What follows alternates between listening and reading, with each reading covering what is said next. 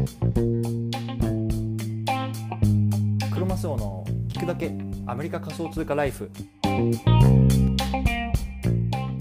皆さんおはようございます。アメリカ西海岸在住のクロマスオです。今日は10月28日木曜日の朝ですね。いかがお過ごしでしょうか。ということで今日も早速聞くだけアメリカ仮想通貨ライフ始めていきたいと思います。よろしくお願いいたします。今日のテーマなんですけれども今日は海外在住者必見。日本に残した円を有効に使う方法。これらね手まで話していきたいなと思います。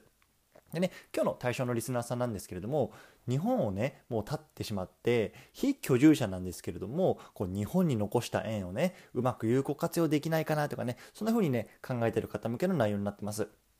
でね、あの僕自身もやっぱり7年ぐらいですかね今アメリカで暮らしているんですね。であの日本に銀行口座っていうのは残していて、まあね、あの少し日本円っていうのもそっちの方に入ってるんですけれどもあのこれがねあのなかなか使いにくいんですよね。で不便なんですけれどもそうでかつねやっぱり日本でのクレジットカードとかも持ってないのでなかなかねこう買い物とかも例えばアマゾンジャパンとかでね買い物とかっていうのもねあのしにくい状況なので、まあね、それをねこのどうやってね有効に使っていくかっていうのね、まあ、いわゆるこういう仮想通貨とかブロックチェーンの技術を使ってね、まあ、できるようになってるよっていう話をね今日はしたいと思いますのでね是非聞いてみてください。はい、じゃあね早速なんですけれども今日のあの結論ですねあの日本に残した円を有効に使う方法ということで結論ね日本円と連動したステーブルコイン JPYC を利用しましょうというところですね。うんでこの JPYC についてはね、後々少し解説するんですけれども、まあ、これね、やっぱりあの送金がすごく早いですし、あとはね、為替の手数料とかっていうのもね、まあ、ないんですよね。そう。なので、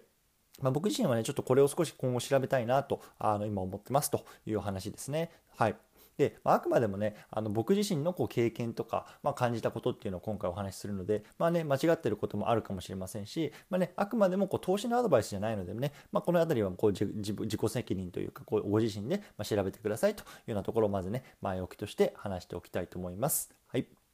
ということで、この番組では仮想通貨を生活の一部にというテーマで、アメリカから1日1つ仮想通貨に関するニュースをお届けしています。仮想通貨って怪しいなとか、ギャンブルだよなとか、そんな風にね、思ってる方が少しでもね、あ、面白いなと思ってくれたら嬉しいです。はい。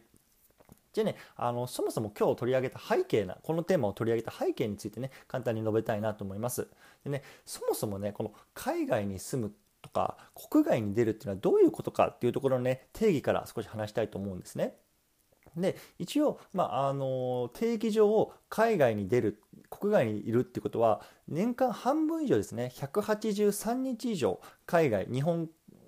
海外にいると非居住者っていう扱いになるんですよね。そう非居住者って何なのかっていうと、まあ、簡単に言うと日本にね住民票がない状態なんですよね。うん、でまさに僕が今あのそういう状態ですと。で、まあ、じゃあ日本に住民票がないメリットって何なのっていうと、まあ、これはねあのすごくあの簡単で例えば住民税とかあとはね国民年金とか国民保険とかのねこう社会保険料とかっていうのはまあ払わなくていいですよと、ね、もちろん住んでないので、まあ、払う義務はありませんよと。でもちろんねあのその分僕なんかはまあアメリカにねあの納税してますけれども、まあ、あのその分ねこう居住している国に納めたりとか、まあ、そこはね、まあ、あの住んでいる国とかっていうのに準じてるですけれども、まあ、とにかくねその辺のま保険料を日本には納めなくていいですよっていう感じなんですね。うん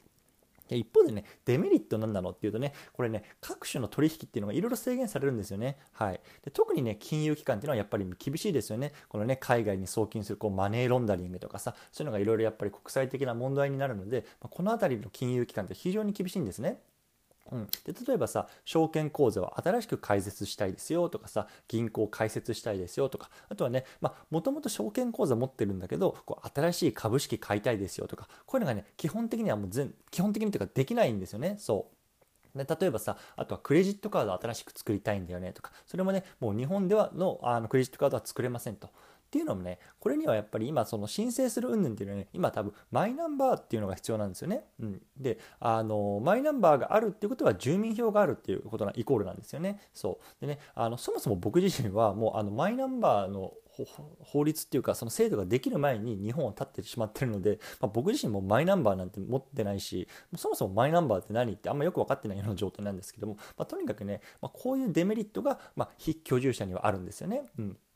そうで一方でさ僕なんかもそうなんですけれどももちろんねまだ日本にねこの銀行口座とかってあるんですよね。でもやっぱりこれはねあの今ほぼ何もできない状態なんですよ。そう例えばさお金があるけれども、ね、金利がねこう0.0わかんない1%とか2%とかでこう今預けてる状態でなの例えば100万円ね預けてたとしても、まあ、それがね年間100円ぐらいしか返ってこないと。で、まあ、これをねなんとか有効活用できないかっていうとこを考えた時にね、まあ、僕はね JPYC っていうねこうステーブルコインっていうのがね、まあ、いいんじゃないかなと思ってるんですよね。うん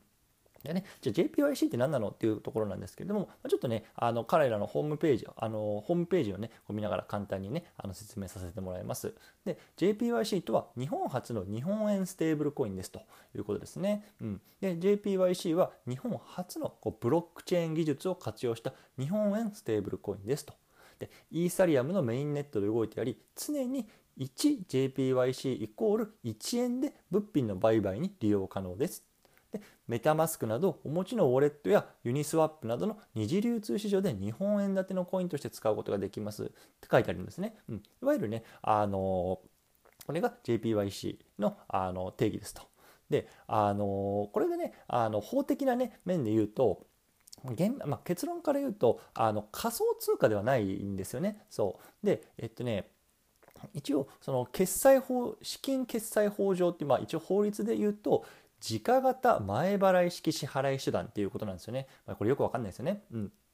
なので、まあ、簡単に言うとね、あのプリペイドコインっていうような感じなんですよね。そう。なので、あの法的には、まあ、暗号資産とか仮想通貨には当たらなくて、まあね、あのカテゴリーで言うとさ、例えばさ、商品券とか、あのギフト券とか、あの例えば Suica にあのプリペイドで入れたお金とか、まあ、ああいうのと似ている感じで、簡単に言うとね、その図書カードみたいなね、感じらしいんですよね。そう。これがね、あのいわゆる JPYC っていうのね、あのまあ、いわゆるステーブルコインの,、まあ、あの定義ですというような感じですね。うんでね、あの実はこれをね、昨日購入してみたんですね、少額。うん、で、手順としてはすごく簡単で、まずね、あの簡単あのホームページに行っていただいて、個人情報を、まあ、パパッと入れますと、名前とかね。うん、で、あの JPYC に変えたい金額を入れると。でね、さっきも言ったみたいに 1JPYC は1円なので、例えばね、まあ、1万 JPYC 欲しければ1万円とか、ね、100万 JPYFC が欲しければ100万円、まあ、そういうようなあのすごく簡単な設定ですよね。うんでそこまで設定したらあとは入金するだけなんですよ。であのね青空銀行とかってちょ僕この銀行知らなかったんですけれどもというところにねこの自分が欲しい金額を振り込むんですけれども実はね海外の、えー、と在住者にとってここがね一番のハードルなんですよね。うん、なので多分ねあの日本を出る時にこのネット銀行でいろいろと、えっと、送金できるような設定をしておかないとここでねあの海外から入金ができないはずなんですよね。幸いね僕はしてたんですけれども多分これもう海外に1回出ちゃうと難しいんじゃないかなと思うんですよねなのであのもしねこれからちょっと海外に出たいんだよなとかってもしね考えててこれを聞いてくださってる方がいればこのねネット銀行を通じてこう資金をねこう入金とか出金できるっていうところはねこれはねあの日本を出る前にするっていうのがマストですので是非ねあの覚えておいていただければなと思います。うんそう。で、まあ、昨日僕はねあの入金しましたと。であとはねもう待つだけだったんですけれどもこれものすごく早かったですね。で昨日ねアメリカ時間の昼くらいにこう入金手続きをして、まあ、振り込みましたと。で、ね、あのそしたらもう夕方ぐらいにはねこう JPYC がねこう自分のメタマスクのウォレットの方に振り込まれてたんですよね。わすげえ早いと思って。であの例えばさ日本円をこうドルにしてねアメリカの銀行口座あの銀行とかにこう持ってくる場合にやっぱ大体ね1週間ぐらいかかるんですよね。すっごい長い。あとねあの JPYC を受け取る時の手数料って全然なかったんですよね。なので、もう本当に1万 JPYC とかがもうポンと自分に振り込まれるというような感じなんですよね。うん。そうでこれをねじゃあどうやって今後使っていこうかなっていう僕なりのね考え方を後半では話していきたいと思います。じゃあここからねじゃあどう使っていこうかなってところなんですけれども、まあ、この JPYC のねこう利用方法としては主に3つあるってねあの思うんですね。で1つ目は、まあ、EC サイトでの決済、まあ、これいわゆるね Amazon Japan とかそういうところでもねなんかあの使えるようになってるらしいので、まあ、今までねこう日本の Amazon Japan でちょっと買い物したいなでもあのアメリカのクレジットカードを使うと為替手数料がなとかって思ってたのがもうねいわゆるもう日本円として使うことができるともう為替なんか気にせずに、まあ、であのできますよっていうような感じなんですよね。そうで2つ目が、ま、DEX で他のトークンと交換。ま、これいわゆるね、あの Decentralized Exchange っていうところで、まあ、DeFi 上の,、まあ、あの仮想通貨取引所とかで他のトークンとね、まあ、いわゆるスワップする JPYC からまあ他のトークンにこう交換することができますよこれが2つ目ですね。で3つ目ですね、このユニスワップなどの、えー、を通じて流通性をすみません流通性を供給して報報酬を受けるというところがあって僕はねこの3つ目っていうのがね、まあ、結構面白いかなと思ってるんですね。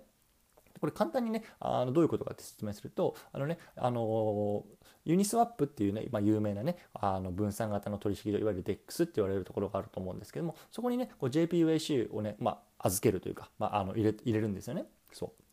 そうすると、まあね、あのこうある条件によってこう報酬をもらうことができるんですよね。こう JPYC を入れることによって、まあ、あの報酬をいただけると。でその報酬っていうのがいわゆる USDC っていうステーブルコインでもらえるらしいんですよね。ユニスワップだと。そう。なので、まあ、あの簡単に予約するとこう日本円をね預けてるんだけれども、まあ、その金利がこう米米国ドルで入ってくるみたいな感じなんですよね。でそれってさやっぱり僕が今ねアメリカで生活する上では、まあ、すごくね、まあ、魅力的に感じてるんですよね。やっぱりさ日本円でさ日本に預けてさね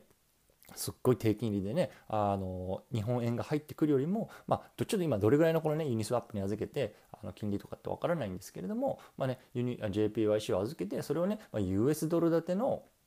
まあ、ステーブルコイン USDC でもらってるっていうのはねもらえるっていうのは、まあ、あの悪くない話だなって僕は今思ったんですよね。うんなので、まあね、あのちょっとね、昨日の今日なので、この辺りまだ全然僕も調べられてないんですけれども、まあね、あの僕はこれすごくまポジティブに捉えているので、まあ、あのちょっと調べてね、まあ、少額からスタートしようかなと思ったという感じですね。はい。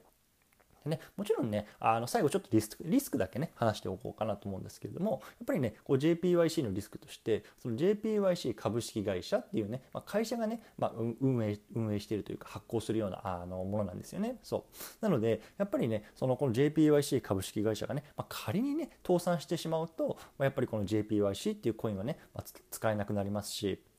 あとはね、そのユニスワップ上でどれぐらいね、このなんか流動性があるのかっていうのはちょっと僕もよくわかんないんですよね。そう、なので、まあ、あの、預けることによってどれぐらいね、あの、金利がもらえるのかとか、もしくはね、もうあの全然もらえないのかもしれないし、ちょっとそのあたりはね、一回ちょっと調べてみたいなと思いますので、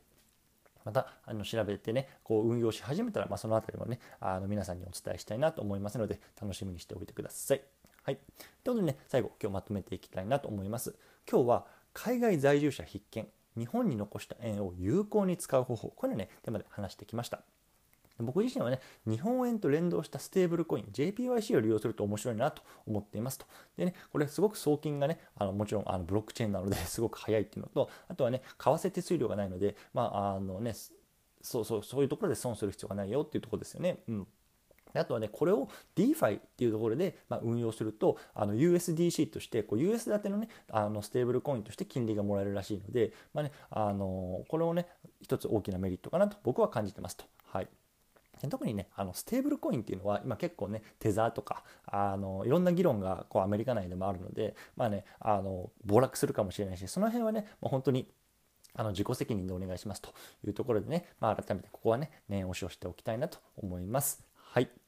ということでね今日はここまでにしたいと思うんですけども今日のね合わせて聞きたいなんですが今日は手数料なしでビットコインを送金するストライクについて解説っていうテーマであの話した回があります。ね、やっぱりね、あの今回の為替手数料の話じゃないですけれども、仮想通貨を送る時の手数料、これもね、やっぱりね、頭が痛いですよね。僕もね、